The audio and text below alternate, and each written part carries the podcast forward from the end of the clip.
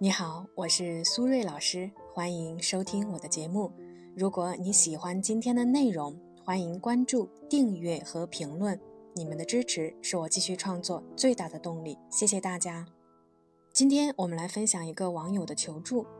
女孩的问题是啊，男朋友自己首付买的房子，说如果结婚就是我不劳而获拥有了房子，是占了他的便宜，这个话对吗？如果呢，正在听节目的朋友对我们今天的话题感兴趣，可以分享你的观点，在评论区和大家一起互动。当然，如果你也遇到了一些心理或者情感的困惑，也欢迎呢添加我的微信 b h 苏瑞和我聊一聊。再说一遍，我的微信是 b h 苏瑞。女孩说啊，我是北方人，男朋友呢是四川人，我俩的工资差不多，准备今年年底或者是明年结婚。男友的房子呢，买在成都，总共一百二十万，首付呢，他父母出了六十万。他说他们家出了首付，而我们家没有出。但是我通过婚姻获得了住他房子的权利，这是一种不劳而获。针对女孩的这个问题呢，我想分三个部分来聊一聊我的想法。首先呢，我们先说答案。是的，他没有说错，你结婚后住进他首付的房子，确实啊占了他的便宜。所以呢，为了不占他的便宜，可以给你三个建议：第一，不和他结婚，彻底不占他便宜；第二，你自己出首付买房子，婚后呢，你住你的房子，他住他的房子，谁也不占谁便宜；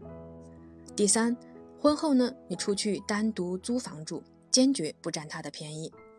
你可以呢，把以上三个建议和他友好协商一下，看看呢，他最喜欢哪个建议。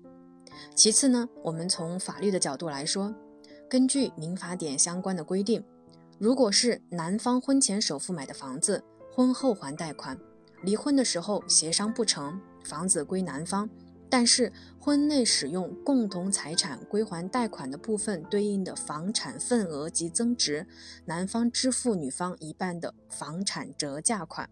用大白话来说，如果你男朋友婚前付了首付，婚后的贷款呢，是夫妻共同财产一起还的。离婚的时候呢，婚内的工资所对应的房产份额和房产增值计算出一个数字，然后你们平分。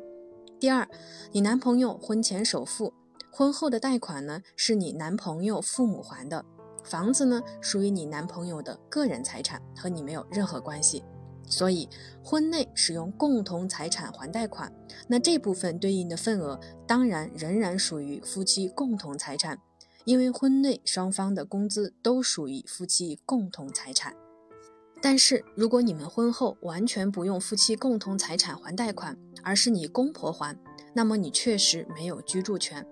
但凡呢是你俩其中一个人还贷款，你就有居住的权利，不存在呢占便宜的说法。这里呢，画个重点，如果是公婆首付，公婆还贷，那说明呢，这是人家一早就做好的风控措施，也就是担心儿子将来离婚被儿媳分房子而采取的财产保全策略。这一点呢，其实不是针对于你，而是任何和他儿子结婚的女人，所以不用委屈，也不用生气，这个只是他们的价值观而已，你可以接受，也可以不接受。所以，姑娘们。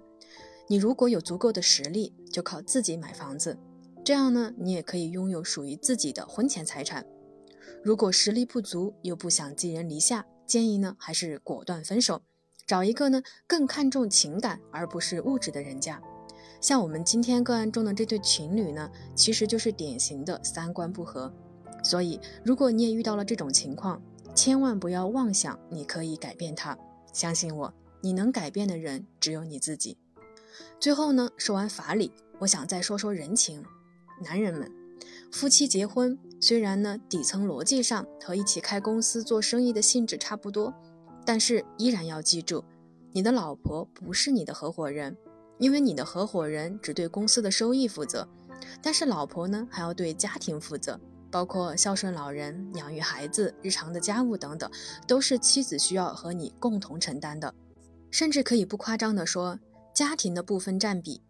女方的付出程度一定是超过男方的。不信呢，我们可以看看各自的家里，爸爸和妈妈做家务和带孩子的比例。像我们今天个案中的男主，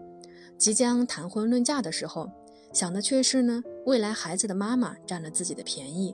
我只能说，这个格局没有打开呀。婚姻和家庭里呢，没有绝对的公平，也没有谁占谁的便宜。所有的付出都是两个相爱的人对家庭的投入，而这些投入呢，将换来一个幸福和谐的家庭。好了，时间差不多了，我们今天的节目就先到这里，感谢大家的收听，我们下期节目再见啦，拜拜。